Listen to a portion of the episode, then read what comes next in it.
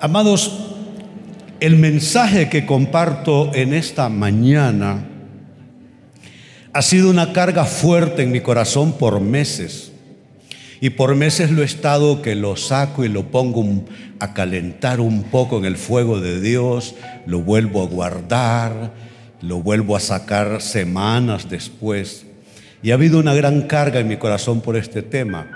Y tanta es así la carga por este mensaje que voy a predicar este tema este domingo y el domingo próximo también. Así es que quiero que lo tengan presente este domingo y el próximo también. Se titula este tema para ustedes, amados hermanos, desvíos inesperados. Desvíos inesperados.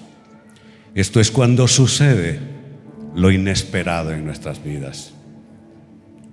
Creo que no necesito convencerles de que no tenemos la vida bajo nuestro control y de que por mucho que nos mucho que nos esforzamos suceden cosas fuera de nuestro interés, fuera de nuestro deseo, fuera de nuestro propósito y de nuestra agenda. De hecho, la vida es esos encontronazos con episodios, con incidentes, con circunstancias que no estábamos esperando y a las que verdaderamente no les damos tampoco la bienvenida, pero que no nos queda más remedio que afrontarlos, porque de eso se trata.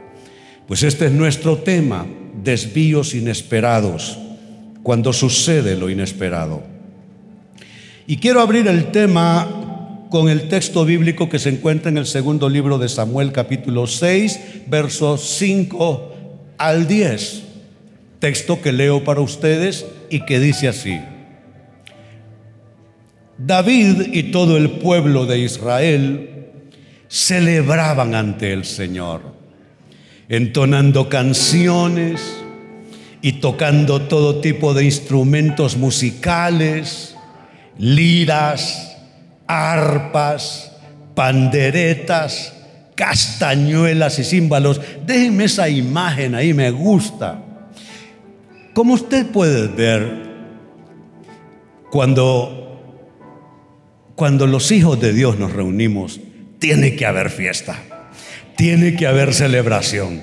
Nunca falta quien me diga, pero pastor, es que mm, eh, quisiera la música más tranquila, quisiera la cosa como más suavetona. Mire lo que está pasando allí. Hay celebración. Y cuando reconocemos la presencia de Dios en nuestras vidas, entonamos canciones, tocamos todo tipo de instrumentos musicales, liras, arpas, panderetas, castañuelas, cima, lo que sea. Es es un cuadro donde todo está maravillosamente bien. David y no solo David, todo el pueblo de Israel con él celebraban y no celebraban un asunto familiar o una cuestión cívica, celebraban al Señor, dice que celebraban ante su presencia. Sigue diciendo el verso 6. Cuando llegaron al campo de trillar de Nacón, sucede lo inesperado.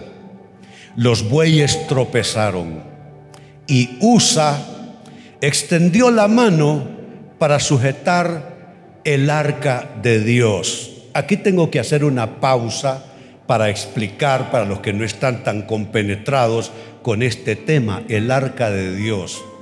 Se le llama el arca de la alianza, el arca de Dios o el arca del pacto, así se le llama. Desde que surgió el diseño de Dios para el tabernáculo, eh, el arca era parte de eso que simbolizaba la presencia de Dios. Así que déjenme explicarlo y lo pongo en notas para facilitar la explicación. El arca, amados, era un símbolo de la presencia de Dios. De ahí la importancia para David celebrar y llevaban el arca consigo y eso no era cualquier evento, era un evento supremamente importante para ellos. Esta arca de Dios, arca del pacto, arca de la alianza, contenía básicamente, era un cofre y estaba cruzado por unos, unos palos, permítanme la expresión, por supuesto artísticamente eh, fabricados y diseñados, y contenían las dos tablas de piedra con los diez mandamientos que había recibido Moisés de parte de Dios. Y se le había sumado con el tiempo la vara de Aarón que había florecido milagrosamente. Se entregaron varas de, almendro, uno por cada, por cada tribu de Israel. O sea que eran doce varas y eh, representaban cada tribu de Israel. Entonces a Aarón, que era de la tribu de Leví, también le entregaron una vara con su nombre. Y dijo Dios, yo les voy a demostrar con quién estoy yo. Y entonces pusieron todas las varas y a la mañana siguiente encontraron que pues las otras varas estaban tal como se las pusieron, pero la vara de Aarón reverdeció milagrosamente y, y echó flores. Y no solamente echó flores, echó frutos también. Y estaban las almendras ahí colgando. Una cosa espectacular, un verdadero milagro. Así es que eso estaba dentro del arca conteniéndose. Recordaba el arca de la alianza a los israelitas el pacto que Dios había hecho con ellos en el monte Sinaí. Y esto más que va conectado con lo que estamos leyendo. Eran los levitas quienes debían llevar el arca, colocando las varas de acacia sobre sus hombros, como llevándolo en procesión, ¿no es cierto? Colocándolas sobre sus hombros, y como las varas nunca se quitaban de los anillos, pues los levitas jamás tocaban el arpa, el arca. Y eso fue lo que sucedió, precisamente que alguien, por tratar de ayudar, que, que siempre lo hemos dicho aquí en este púlpito, no toda buena idea es buena. Y a veces hacemos cosas que Dios no nos ha pedido. Y a veces queremos ayudarle a Dios en lo que Dios no quiere nuestra ayuda. Entonces, bien, esto es de fondo. Así es que nos detuvimos en el versículo 6, retomemos el versículo 6 de nuevo para que ya entendamos qué es exactamente lo que pasó. Pues bien, vuelvo a la lectura. Cuando llegaron al campo de trillar de Nacón, los bueyes tropezaron y Usa extendió la mano para sujetar el arca de Dios. Sigue diciendo. Entonces se encendió el enojo del Señor contra Usa y Dios lo hirió de muerte debido a lo que hizo. Así fue como Usa murió allí mismo junto al arca de Dios. Sigue diciendo. Entonces David se enojó porque la ira del Señor se había desatado contra Usa y llamó a ese lugar Fares Usa, que significa desatarse contra Usa, que le llamamos nosotros, pero es Usa nombre que conserva hasta el día de hoy. Ahora, David tenía miedo del Señor por causa de lo que había sucedido. Y se preguntó cómo podré regresar el arca del Señor para que esté bajo mi cuidado. No sé si notaron, está entre el enojo y el miedo. Que las cosas que pasan, esos eventos inesperados en nuestras vidas, esto es lo que provocan en nosotros o nos producen miedo o nos producen coraje. Pues dice, ¿cómo podré regresar el arca del Señor para que esté bajo mi cuidado? Por lo tanto, David decidió no trasladar el arca del Señor a la ciudad de David, como se le llamaba a Jerusalén, sino que la llevó a la casa de Obed Edom en Gad. Hermanos, este pasaje nos habla de un desvío inesperado.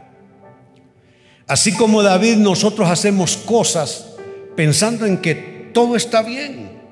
La intención es buena, los motivos son correctos, empleamos nuestras fuerzas, nos esforzamos tanto. Amado, yo estoy cansado de ver gente que se esfuerza al máximo, Pero no consiste en eso. Consiste en ir en una línea bien cercana con el Señor. Bien cercana con el Señor. Porque nosotros en un metro nos podemos perder la dirección del Señor. Y puede ser que estoy profetizando para más de alguno que en un poquito de distancia perdió dirección en su vida. Pues volviendo sobre el texto y lo sucedido, se trata de un desvío inesperado. Iban en celebración, los instrumentos musicales no ajustaban para la celebración, era una cosa esplendorosa. De pronto uno de los bueyes que lleva el arca tropieza, alguien con buena intención mete las manos y aquello que comenzó en celebración terminó en tragedia. David confundido, enojado, entristecido, cambia sus planes por el evento inesperado y entonces manda el arca para donde sea y dice, bueno, llévensela donde este hombre, Obed Edom. Amados, ¿qué son los eventos inesperados? Vamos a conceptuarlos de manera sencilla para que todo mundo pueda captar de qué estamos hablando. ¿Qué son los desvíos inesperados? Los desvíos inesperados son, y mire cómo lo voy a llamar, son iniciativas divinas que, que nosotros le queremos echar toda la autoría al demonio y a veces comenzamos a reprender al maligno por situaciones surgidas que más bien debieran de llamarnos a preguntarle al Señor. No a reprender al maligno, sino a preguntarle al Señor, Señor, ¿y aquí qué es lo que está pasando? Porque yo digo esto porque siento que hay un primitivismo entre los creyentes que si la cosa sale mal, entonces la arrancan contra el demonio y, piensan que solo eso hay como posibilidad. Pero a veces nosotros podemos, como les dije, en un tramo corto, perdernos de la dirección del Señor. Y eso lo que requiere es observar bien la situación. No se trata quizá de reprender en todos los casos, en todas las situaciones, qué hacer en este desvío inesperado de Dios. Y puede ser que no fue una acción del maligno sino lo que estoy diciendo, una iniciativa divina que parece estropear nuestros planes e intereses, pero nosotros si hemos leído la Biblia suficiente, sabemos que Dios no estropea nada. Que cuando Dios produce un desvío inesperado en nuestras vidas y cuando Dios aborta algún plan nuestro, alguna iniciativa nuestra, es porque Dios quiere bendecirnos de una manera mayor y mejor. ¿Cuántos creen esto conmigo?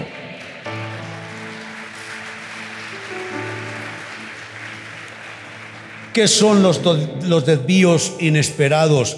También es cuando llega lo inesperado, lo que no estaba en el plan, lo que nos toma por sorpresa.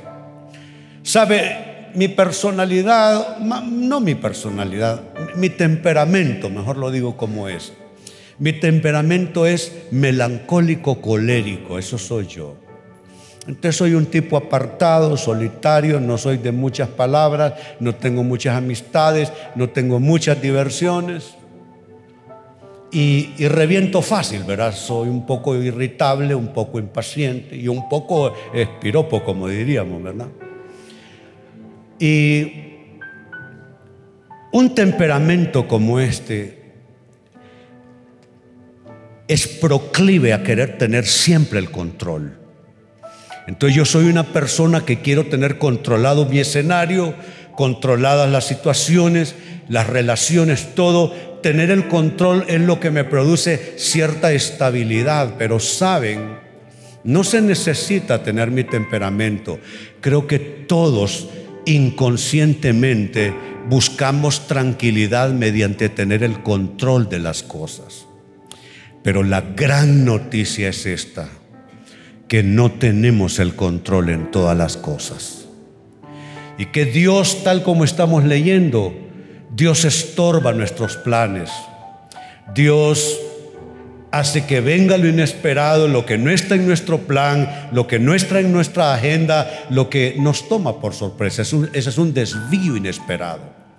Número tres, ¿qué más son los desvíos inesperados o qué podemos comentar al respecto? Podemos comentar también lo siguiente, que Dios no tiene ningún problema, amados, ninguno, en quitarnos cosas que nosotros pensamos son indispensables.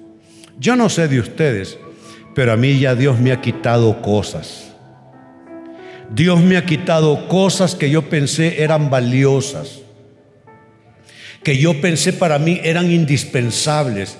Eso que usted dice, yo no podría vivir sin ello. Entonces Dios te lo quita. Piensa, ¿a qué le vas a adjudicar eso? A veces le decimos a una persona, no puedo vivir sin ti. Mire, Mejor dígale que le ama nada más, pero no le diga que usted no puede vivir sin ella.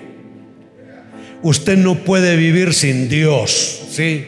Usted no puede vivir sin la palabra de Dios. Usted no puede vivir sin el Espíritu de Dios. Pero no le diga a una persona que no puede vivir sin ella.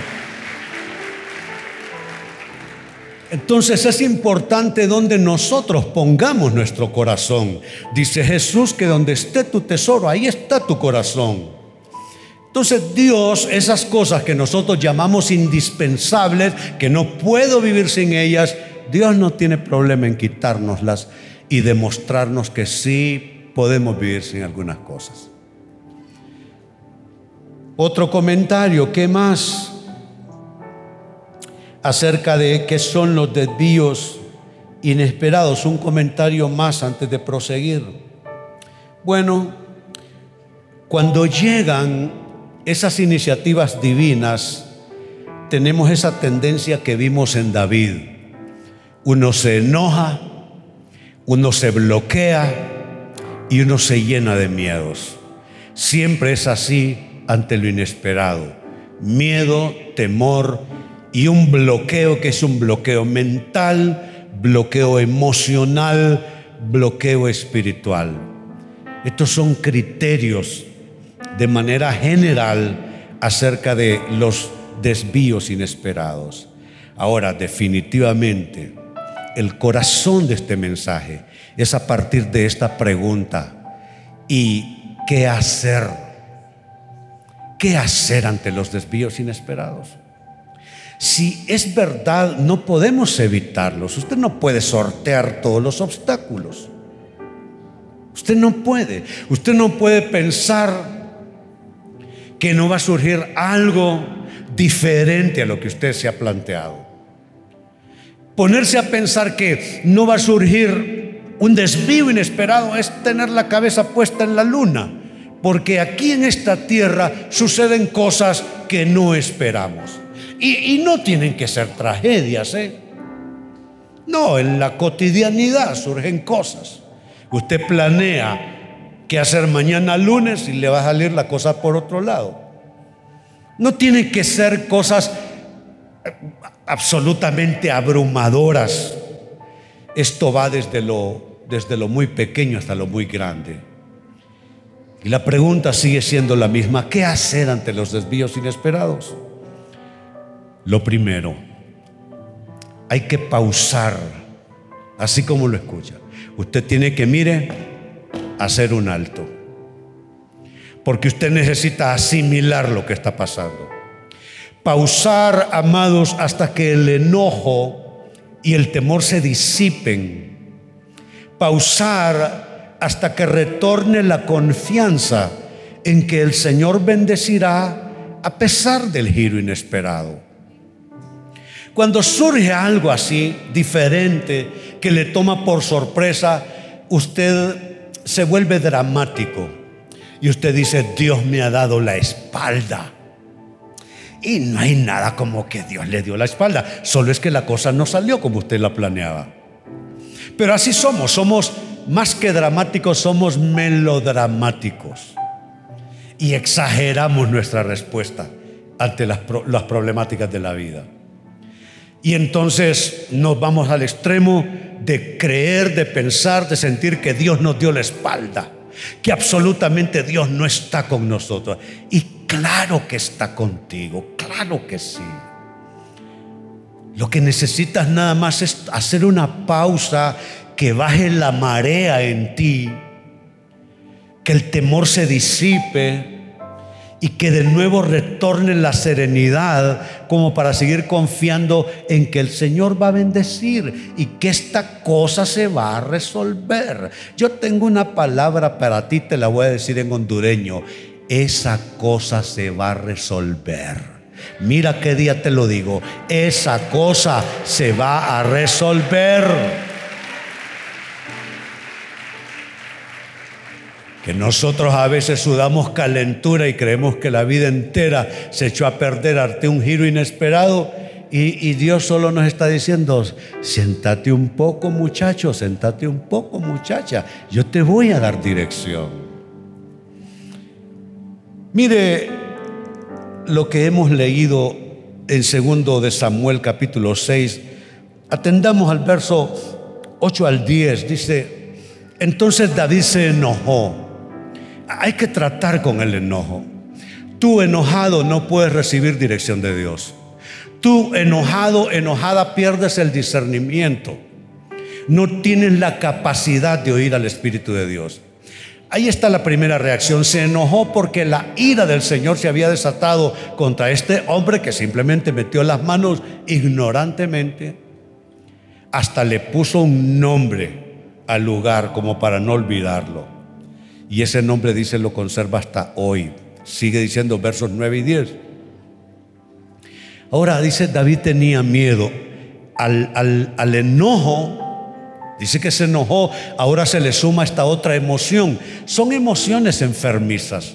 Son emociones destructivas, todos las tenemos, no podemos suprimir para siempre el enojo, tendríamos que volvernos, no sé, máquinas no podemos suprimir los miedos de una vez y para siempre. Con los miedos y el enojo no queda más remedio que ir tratando con ellos en la medida que aparecen. Si tú estás muy enojón en esta temporada, pues vas a tener que tratar un poco con tus enojos. Quizá estás ansioso, estás tenso. O si estás con mucho temor que te, que te embarga, que te persigue, pues vas a tener que tratar ese temor en esta temporada. No se pueden suprimir. Si tú intentas suprimirlo, estás, intentando borrar en tu naturaleza humana algo que no puedes borrar de una vez para siempre. Solo tienes que tratar de encauzar estas emociones. Entonces, vuelvo a la lectura, tenía miedo de Dios. Imagínense, están en celebración panderetas, liras, toda clase de instrumentos. ¿Y cómo uno puede pasar de un momento alegre en la iglesia a un momento de temor el lunes en la noche, ¿no es cierto? ¿Cómo, uno puede pasar de bendecir el inicio del mes aquí en la iglesia y a medio mes estar uno reventándose por dentro, lleno de miedos de cara a la vida? Así somos los humanos. Le tuvo miedo a Dios y preguntó cómo podré regresar el arca de Dios para que esté bajo mi cuidado. No, el siguiente que va a recibir la descarga soy yo. Por lo tanto, tomó una decisión, pausar. En su corazón la motivación iba a continuar, llevar el arca a la ciudad de David. Pero por lo pronto, y por como yo me siento, dice David, que tengo estoy enojado con esta cosa que salió tan mal y tengo miedo de lo que pueda pasar, por lo pronto voy a pausar hasta que retorne la confianza en Dios sobre este tema. Amados, yo ya he estado allí. Tener que esperar y pausar y decir, René, no es el momento de proseguir con este proceso. No es el momento de proseguir con esta idea. No es el momento de proseguir. Tendrás que pausar hasta, que tu mente tus emociones, tu espíritu comiencen a restaurarse y de nuevo puedas en serenidad y en paz escuchar la voz de Dios. Así que este es lo primero que hay que hacer. Es lo primero que hay que hacer. De vuelta sobre ese aspecto, lo leemos de nuevo. Hay que pausar hasta que el enojo y el temor se disipen y retorne la confianza en que el Señor bendecirá a pesar del giro inesperado. Segunda respuesta. ¿Qué más hay que hacer para afrontar de una manera constructiva y con esperanza los giros inesperados de la vida? Número dos, debes darte tiempo. ¿Tiempo para qué? Tiempo para volver a encontrar las señales de Dios en tu vida. A veces perdemos la brújula, ¿no es cierto? La brújula se estropea.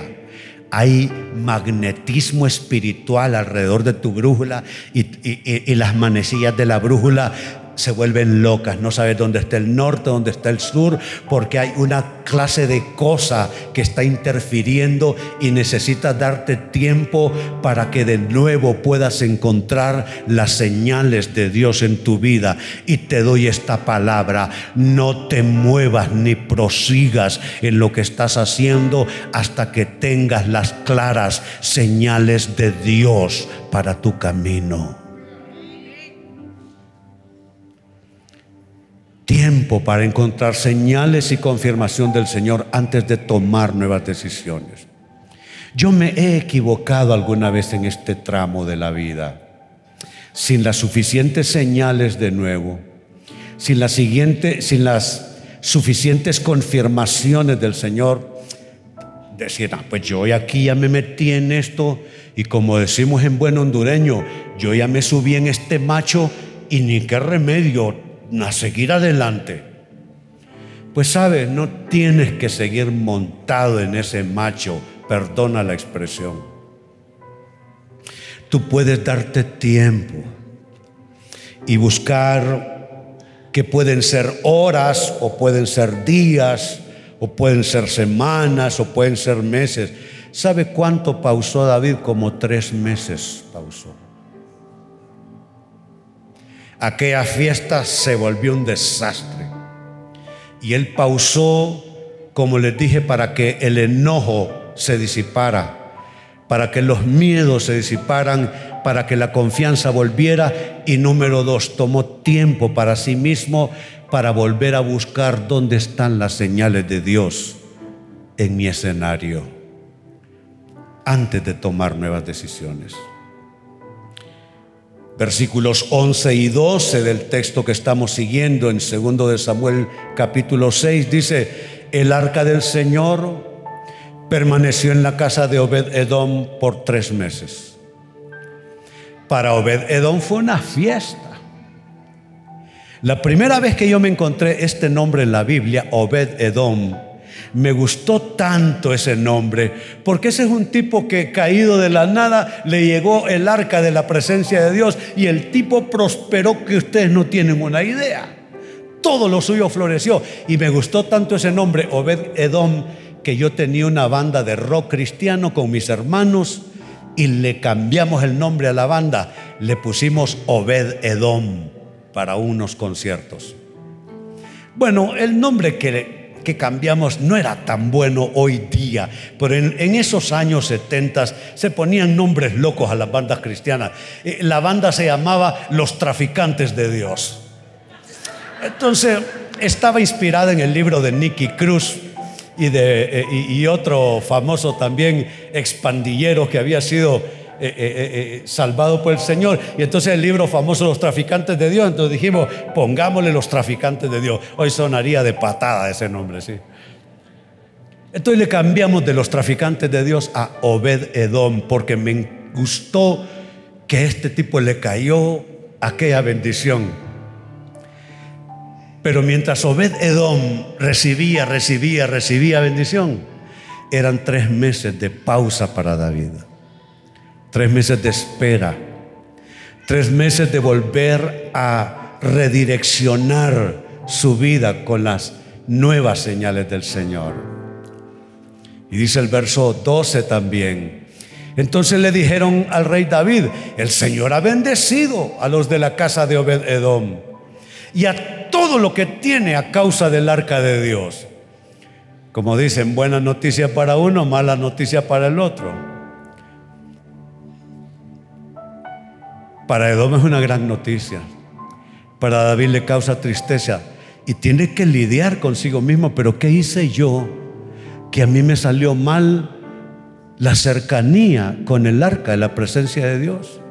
Y a este tío le salió también. Uno tiene que luchar ahí consigo mismo. Así que le contaron eso y dice el texto, luego David fue y llevó el arca de Dios de la casa de Obed-Edom a la ciudad de David con gran celebración, porque en la reflexión de David la noticia comenzó golpeándolo. Aquel hombre está súper bendecido. Comenzó golpeándolo. A lo mejor se sentía culpable. A lo mejor se sentía fuera de la lista. Pero, pero como Dios trabaja en nuestro corazón, él comenzó a pensar, pero bueno, ¿qué significa que Dios esté bendiciendo la casa de Obed Edom? Significa que Dios no está enojado, significa que Dios está alegre. Así que me voy a alegrar yo también. Te tengo una noticia, Dios no está enojado. Te tengo una noticia, Dios está alegre, así que alégrate tú también. ¿Cuántos se quieren alegrar? ¿Cuántos se quieren sobreponer a la tristeza, sobreponer al fracaso, sobreponer a los miedos, sobreponerse al enojo? Aquello significó al final de cuentas una buena noticia y entonces a retomar la decisión y buscar que el arca de Dios volviese a la ciudad de David con gran celebración. Y lo tercero con lo que voy cerrando en esta mañana porque quiero llevar despacio este tema y que lo degustemos espiritualmente y lo vamos a hacer en dos presentaciones este domingo y el próximo. Pero en tercer lugar, ¿qué más hay que hacer? En la muestra de David, en, el, en cómo afrontar un desvío inesperado. ¿Qué más hay que hacer? Esto, número tres, es importantísimo también. Antes de proseguir, luego del giro inesperado que tuvo la situación, hay que ofrecer sacrificio de alabanza y ofrenda al Señor. La Biblia en el Nuevo Testamento le llama sacrificio de alabanza al fruto de labios que confiesa su nombre. Entonces tú todavía tienes la calentura del mal momento, todavía estás medio asustado, todavía estás medio en disgusto, pero tú dices voy a proseguir. Ya tengo nuevas señales, guía, confirmación del Señor. Voy a seguir pero entonces, Señor, te ofrezco mi alabanza. Saben, en esta temporada en que me encuentro y uno debe renovar sus pactos con Dios en lo que va viviendo, en esta nueva temporada en que me encuentro, he hecho nuevos tratos con Dios, nuevos pactos y he reorganizado mi tiempo y mi vida y mi ministerio y le he ofrecido a Dios el primer tiempo muy temprano en la mañana. Y le he dicho, y hasta aquí, así por su gracia se ha cumplido. Le digo, Dios, si me dan las 3 de la mañana en un aeropuerto esperando el vuelo para, de conexión para Teucigalpa, allí en medio de la gente, donde están en la espera, ahí voy a estar concentrado buscando tu rostro y si tengo que tomar un auto temprano para viajar dentro del país con mi esposa a otra ciudad, me levantaré más temprano entonces y me dedicaré a buscar tu rostro. Y a donde quiero llegar es a esto. A veces me levanto y no me siento bien, porque amados, a estas alturas tengo como 300 años. Entonces, hay días que no me siento bien. O hay días que he tenido alguna mala situación el día anterior y no me levanto de buen ánimo. Pero ¿sabe qué es lo que hago? Saco mi lista de coros. Es lo primerito porque sé que tú necesitas vencer tu propia alma y tus emociones. Y si tú solo te sientas a orar, lo primero que aparece es tu estado anímico. Entonces comienza a orar en base de tu estado anímico. Señor, me siento destruido. Yo siento que la vida no funciona. No puedes orar así de entrada. ¿Y qué coros cree que tengo yo? ¿Usted cree que tengo todo esto que cantan? Aquí solo me supe un coro hoy. Yo sé que estás aquí, es la única que me supe. Y cuando dijeron, yo sé que sí, dije yo, llegó mi tiempo de cantar. ¿Sabe cuál es mi lista de coros? Hay una fiesta, fiesta, fiesta, continuamente en mí, continuamente en mí. Hay una fiesta, fiesta, fiesta desde que a Cristo yo conocí. Y yo te alabaré, y yo le alabaré, y yo le alabaré, diciendo gloria a Dios. Y yo le alabaré, y yo le alabaré, y yo le alabaré, diciendo gloria a Dios. ¿Sabe qué es?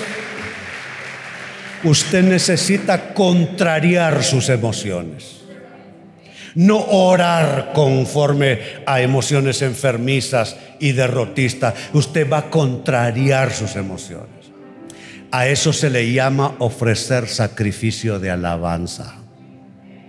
David estaba todavía entre asustado y molesto y, pensando, ¿y qué va a decir la gente de mí en este nuevo intento de mover el arca a la ciudad de David? ¿Qué van a decir mm, si vieron lo mal que me fue de entrada? Señor, te ofrezco sacrificio de alabanza.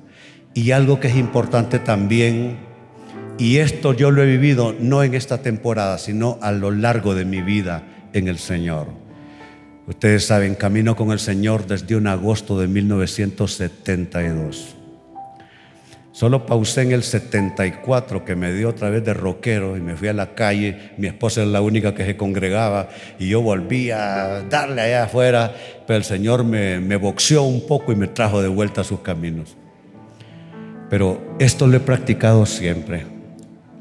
Cuando hago un trato de Dios por un milagro, lo sello con una ofrenda especial. Eso lo hago siempre. Y sabe que se lo recomiendo. Y no se lo recomiendo yo. Mire lo que leímos. El texto que estamos siguiendo. Segundo libro de Samuel será nuestra última lectura esta mañana. Segunda parte del verso 12 hasta cerrar en el 15. Dice, luego David fue y llevó el arca de Dios de la casa de Obed Edom a la ciudad de David con gran celebración. Esto es el, la alabanza ofreciéndosele a Dios nuevamente. Y cuando los hombres, dice que llevaban el arca del Señor, dieron apenas seis pasos. Cuenten, cuenten para mí, por favor.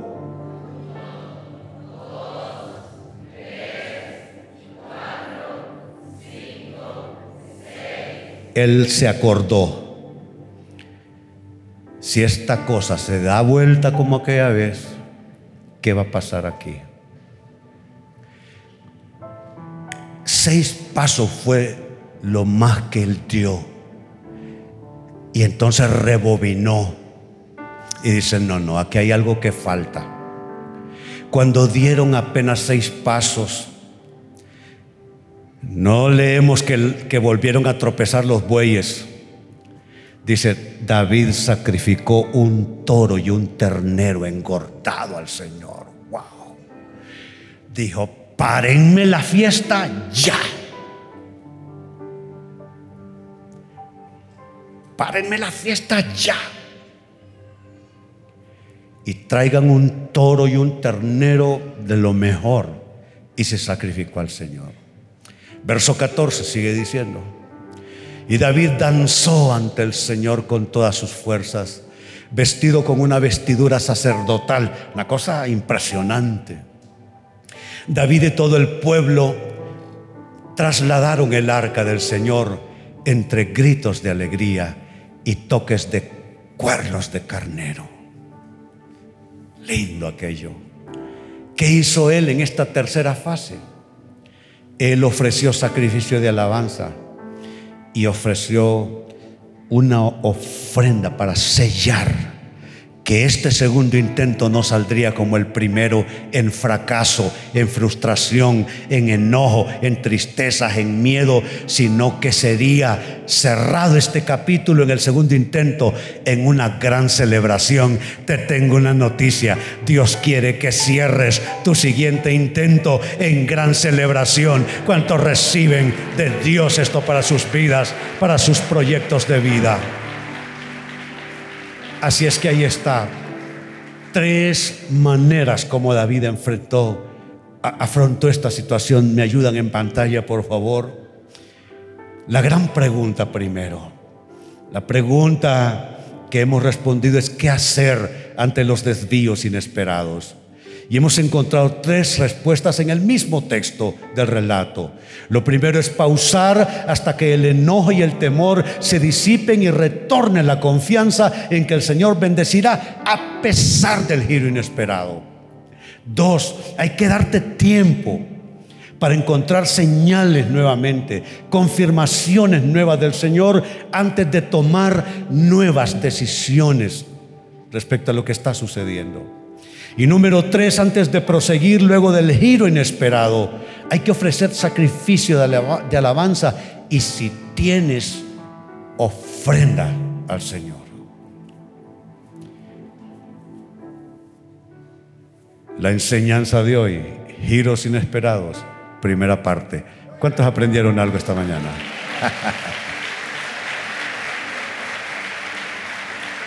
Muy bien, les invito a ponerse en pie. Nos preparamos para orar.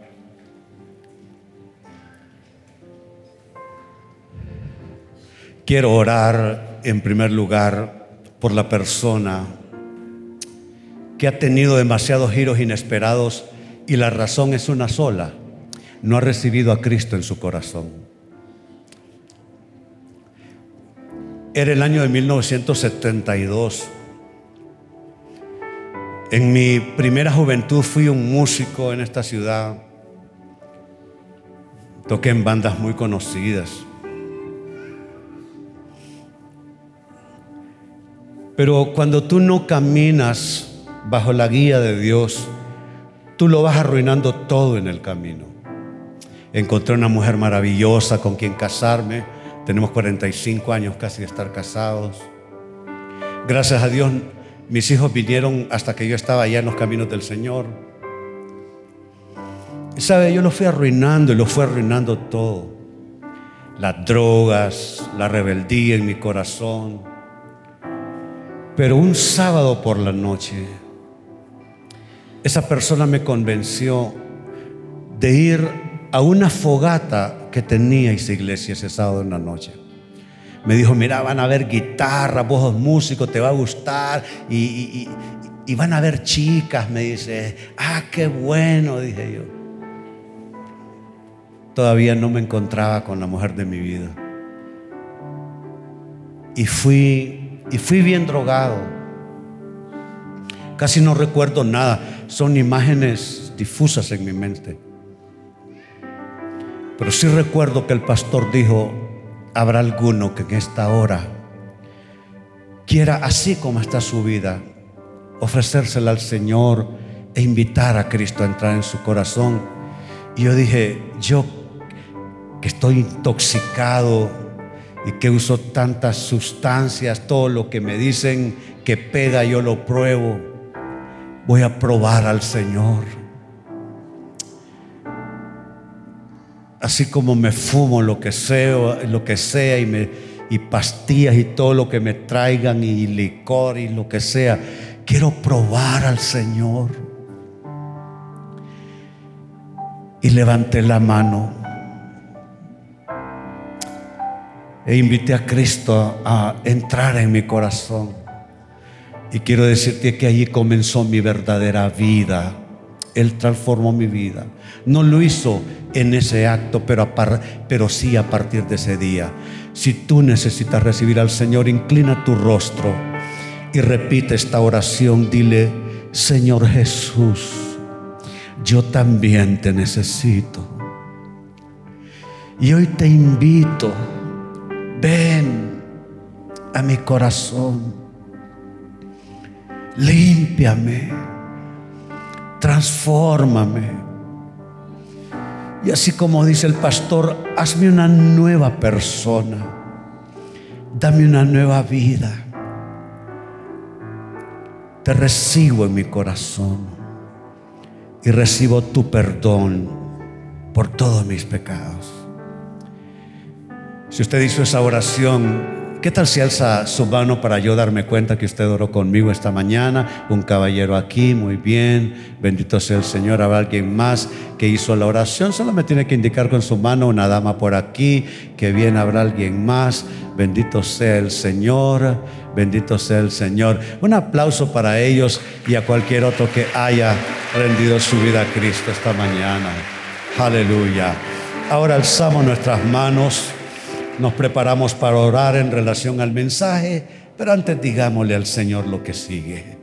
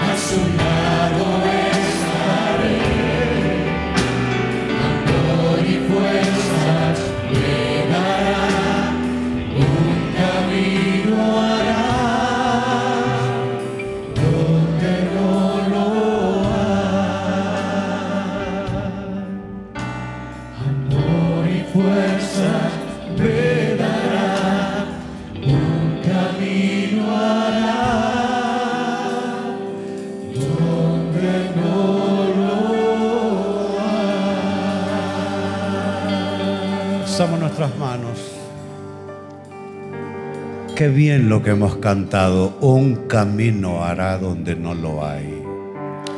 Hermano, hermana, hablo el camino de Dios, el camino nuevo, la senda, ya no la senda que tú escogiste, la senda que tú pudiste lograr hacer. Hablo la nueva senda de Dios, la senda que sí resolverá, es una senda de transformación, es una senda de novedad de vida, es una senda donde el gran protagonista ya no eres tú, sino es Dios, pero tú puedes confiar en Él. Dios que es el Dios de diseños, que es el Dios de plan. Quizá tú has visto diseños tuyos arruinarse, fracasar, pero vamos a entrar en diseño de Dios en todo aquello que no ha salido bien en nuestras vidas. Alzamos nuestras manos, Padre, hoy, en la inspiración y la revelación que tu palabra nos da. Señor, afrontamos lo inesperado de la vida las cosas que no salen conforme a nuestro deseo y anhelo, pero hoy, Señor, traemos esto y Señor lo gestionamos espiritualmente delante de ti. Y hablamos, Señor, tu dirección vendrá sobre nosotros, nuevas señales aparecerán.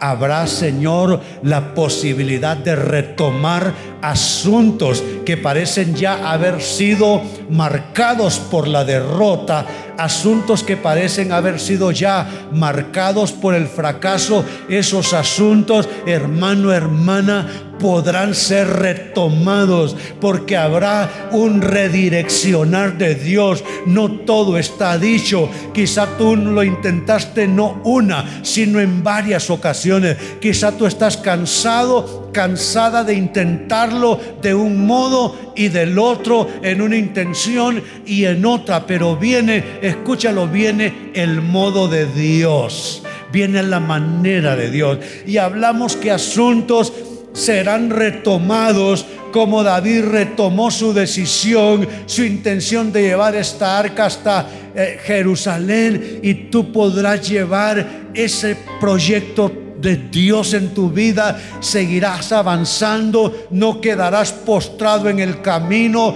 no quedará ese capítulo a medio escribir, no quedarás burlado, no serás avergonzado, podrás llegar hasta el final en ese capítulo y vienen cosas buenas de parte del Señor. Abre tu corazón para esperar lo nuevo de Dios, la fortaleza de Dios, el poder de Dios acuñando tus esfuerzos, acuñando tus acciones. No verás a los bueyes tropezar, no verás tu vida tropezar, tu proyecto tropezar, porque la mano de Dios estará acuñando y sosteniendo todo aquello que va en tu paso, en tu proyecto.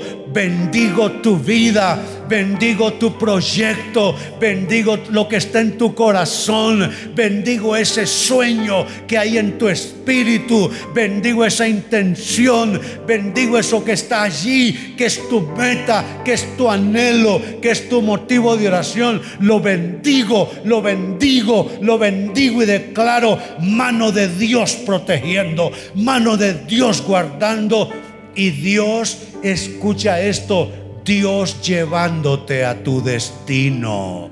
Dios te llevará a tu destino en esos diseños y propósitos tuyos. Así bendigo tu vida, bendigo, amado hermano, hermana, esta temporada en que estás, en aquello en lo que estás comprometido, inmerso. Se junte tu proyecto con el proyecto de Dios. Se junte tu intención con la intención de Dios. Se junte tu voluntad con la voluntad de Dios. Se junten tus fuerzas con las fuerzas de Dios.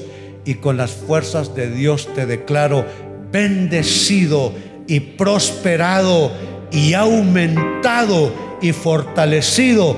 Así te bendigo en el nombre del Padre y del Hijo y del Espíritu Santo. Decimos todos, amén, que así sea. Bendito sea el Señor.